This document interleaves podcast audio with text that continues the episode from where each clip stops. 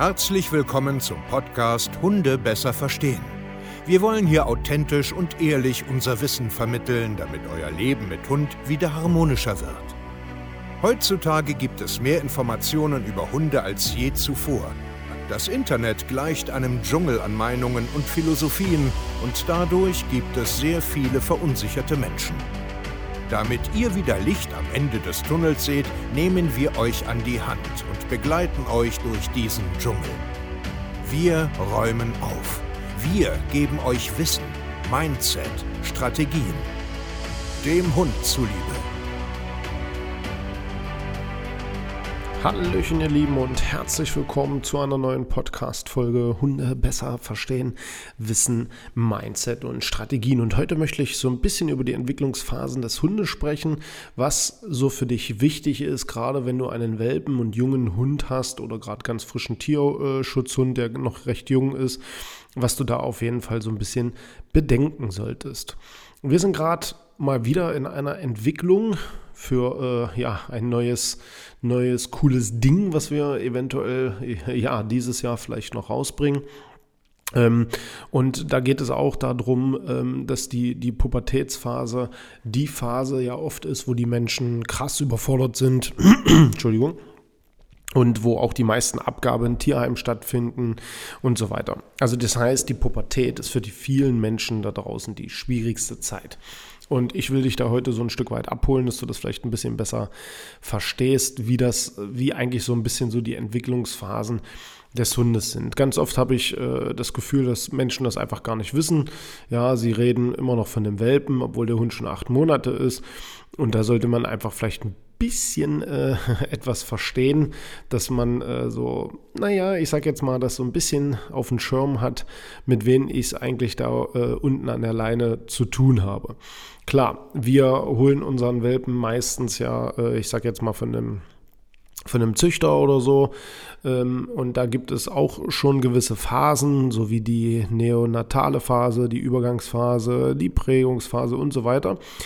Die ist aber für uns ja oft nicht wichtig, weil wir als äh, Hundebesitzer da ja gar keine Rolle spielen, sondern da ist viel wichtiger, wie sind die Elterntiere, wie ist der Züchter, wo wachsen die auf, äh, wie ist die Umgebung und so weiter. Also da solltest du trotzdem ganz, ganz stark ein Auge drauf haben, weil hier siehst du Richtungsweisen schon für die Zukunft, was du vielleicht für einen Hund hast. Gerade wenn du die Elterntiere siehst und die Aufzucht siehst, extrem wichtig. Dann kommt ja die sogenannte Sozialis oh, die Sozialisierungsphase, die so zwischen der 8. und 12., bei manchen Hunden 13., 14. Woche und so weiter. Also ähm, haltet euch jetzt nicht an einigen Wochen fest. Aber in dieser Zeit, wo ihr den Welpen zu euch holt, also das macht man ja meistens so zwischen 8. und 12. Woche, ist die sogenannte Sozialisierungsphase. Und die ist halt ähm, sehr, sehr wichtig. Ne? Da, also da läuft auch die Habituierung. Ähm, also beides läuft ein Leben lang. Aber in dieser Zeitspanne ist es sehr, sehr wichtig, weil man da äh, einen ganz, ganz harten Grundstein legt.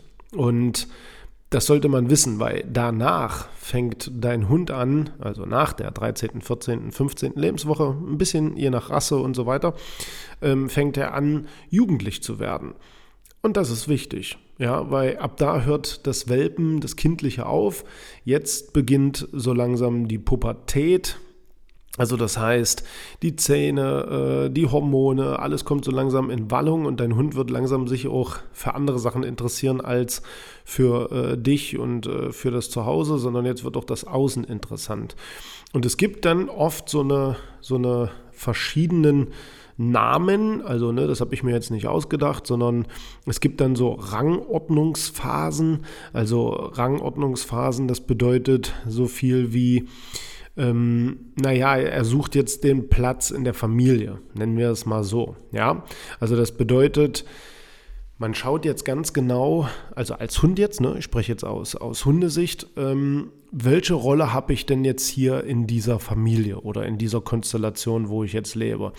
Wer gibt jetzt hier den Ton an? Also wer ist jetzt hier der sogenannte Rudelführer? Ich nehme jetzt einfach mit Absicht so eine Wörter, weil dann jeder versteht, was ich meine.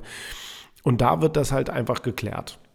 Man nennt das, ähm, ich sage jetzt mal Rangordnungsphase und äh, das fließt weiter in die Rudelordnungsphase, also wie man das jetzt nennen will.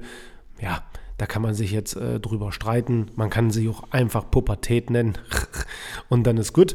Aber hier ist ganz wichtig zu verstehen, da fängt es an, interessant zu werden. Einfach weil man guckt, hey, Wer bist du Mensch? Äh, sind die Regeln, die du hier aufgestellt hast? Ähm, bist du standfest dabei? Kann man sich auf dich verlassen?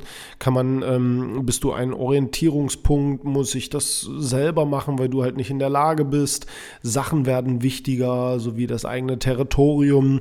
Ähm, das, also das andere Geschlecht wird interessant, weil die Sexualhormone jetzt kommen. Also um es ganz einfach auszudrücken, das Gehirn ist jetzt in der, in der Entdeckung, in der Reifung und in dem Hinterfragen vieler Sachen, weil die würden ja auch ganz gerne ein Stück weit eigenständig sein, vielleicht sogar eine eigene Familie gründen. Also so blöd wie das klingt, aber so muss man ja auch ein Stück weit denken. Und natürlich hinterfragt man dann äh, seinem Rudelführer, ähm, ist das wirklich so, was du hier sagst? Oder ich habe aber ein anderes Interesse, das ist mir jetzt gerade nicht so wichtig und so weiter. Und wenn man es jetzt mal ganz einfach ausdrückt, die Pubertät läuft so bis zum zweiten, dritten Lebensjahr. Und jetzt weißt du einfach, wie viele Monate, Jahre du damit zu tun hast, in dieser Pubertät mit deinem Hund zu leben. Also das heißt, das kommt ja auch oft so wellenartig. Ne? Viele merken bis zu einem Jahr gar nichts, dass der Hund überhaupt in der Pubertät ist. Und dann, bam, kommt es auf einmal volle Pulle. Der Hund ist extrem nervös, hört überhaupt nicht mehr zu, hat alles scheinbar vergessen, was monatelang richtig gut lief. Ja, geht auf einmal jagen, geht durch die Gegend.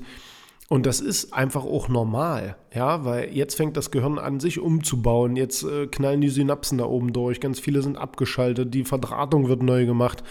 Plötzlich sind die Hunde extrem, ähm, ich sage jetzt mal, reaktiv auf Reize, äh, brettern da irgendwelchen Vögeln nach, was sie vorher nicht gemacht haben, rennen zu Hunden hin, was sie vielleicht vorher nicht gemacht haben. Aber das ist wichtig zu verstehen, dass das erstmal normal ist und dass alles, was davor war, sehr, sehr wichtig ist, weil das jetzt oft auch hinterfragt wird. Und bleibt das hier so? Oder äh, kann ich jetzt immer mit Hunden spielen? Oder äh, ich will jetzt gar nicht mehr spielen, ich will mich jetzt aber fortpflanzen und die, die, die Hündin da anbaggern. Und ähm, ich will aber jagen gehen. Ich bin nämlich ein Jagdhund und ich will auf mein Territorium aufpassen. Und das ist halt sehr anstrengend. Und dann ebbt das ein Stück weit wieder ab, dann hast du das Gefühl, du hast so langsam alles wieder im Griff und dann kommt die nächste Welle. Bumm und wieder. Und deswegen ist es so wichtig, von Anfang an, vom Welpenalter an, in die Pubertät rein, während der Pubertät bis hin zum Erwachsenenwerden, ganz genau zu wissen, was man da tut, damit man auch wirklich die richtigen Sachen tut, damit man sich nicht durcheinander bringen lässt und so weiter.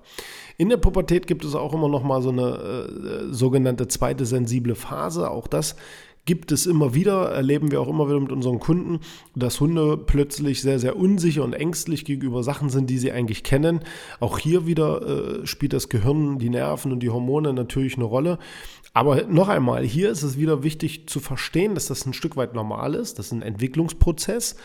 Aber der dauert nun mal lange und der wird immer wieder auftauchen. Es wird wieder Höhen und Tiefen geben. Aber wichtig ist, und das ist das, was ich jetzt eigentlich am Ende mitgeben will, ist, dass du genau weißt, was du da tust, dass du genau weißt, wie du das Gehirn deines Hundes fütterst. Wie gehst du spazieren, wo gehst du spazieren, mit was beschäftigst du dich, was lässt du zu, was nicht, wie kommunizierst du, hast du Regeln und Grenzen, hast du Alltagsstrukturen, wenn ja, wie laufen die, wie gut kannst du die durchsetzen, wie gut bist du verlässlich in der Kommunikation? Und so weiter und so fort.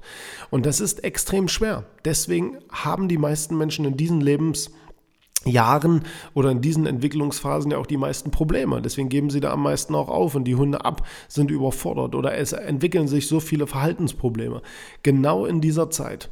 Und wir stehen unseren Kunden da permanent zur Seite und würden das auch gerne bei dir natürlich machen, wenn du bereit dafür bist, an dir zu arbeiten, an deiner Mensch-Hund-Beziehung zu arbeiten. www.hundetrainer-stevekaye.de Wir freuen uns, wenn wir von dir hören und ja, schauen uns dann mal ganz genau deinen Fall an, werden dich dann natürlich beraten und dann auch sehr gerne, wenn alles passt, dich begleiten, um durch diese Phase sehr, sehr gut durchzukommen. Wir hören uns zur nächsten Podcast-Folge. Macht's gut und ciao.